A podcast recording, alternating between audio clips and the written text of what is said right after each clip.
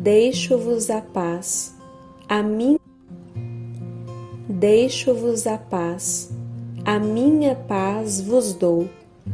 Não vou lá dou como o mundo a dá.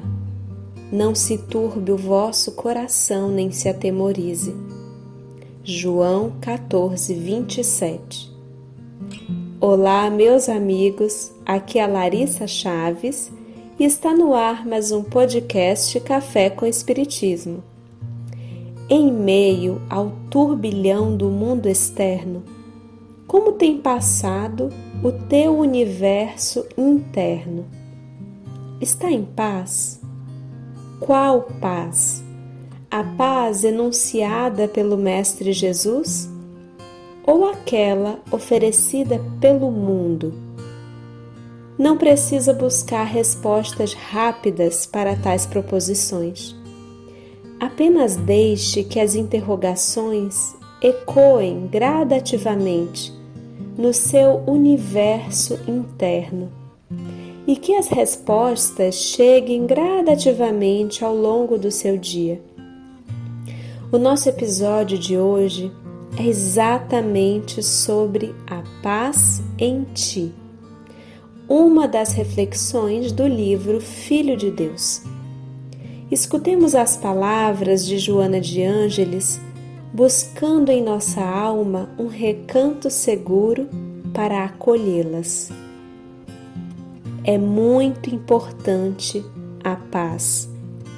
Governos a estabelecem fomentando guerras, gerando pressões, submetendo as vidas que se estiolam sob julgos implacáveis.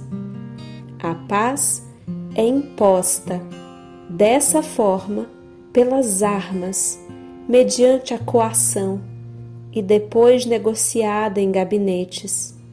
Vem de fora e aflige porque é aparente. Faz-se legal, mas nem sempre é moralizada.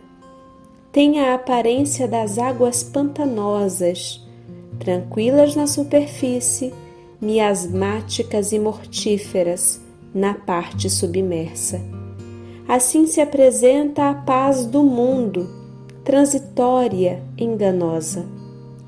A paz legítima emerge do coração feliz e da mente que compreende, age e confia é realizada em clima de prece e de amor, porque da consciência que se ilumina ante os impositivos das divinas leis surge a harmonia que fomenta a dinâmica da vida realizadora.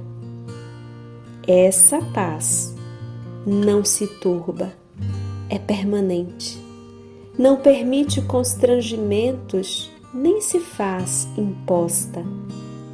Cada homem a adquire a esforço pessoal, como o coroamento da ação bem dirigida, objetivando os altos ideais.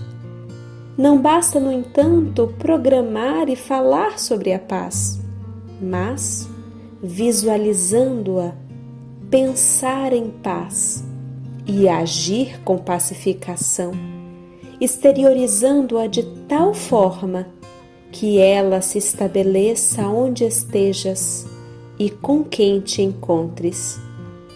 Seja a paz na terra o teu anseio em oração constante, que se transforme em realização operante como resposta de Deus orando pela paz, esse sentimento te invade e o amor que de Deus se irradia anula todo e qualquer conflito que te domine momentaneamente.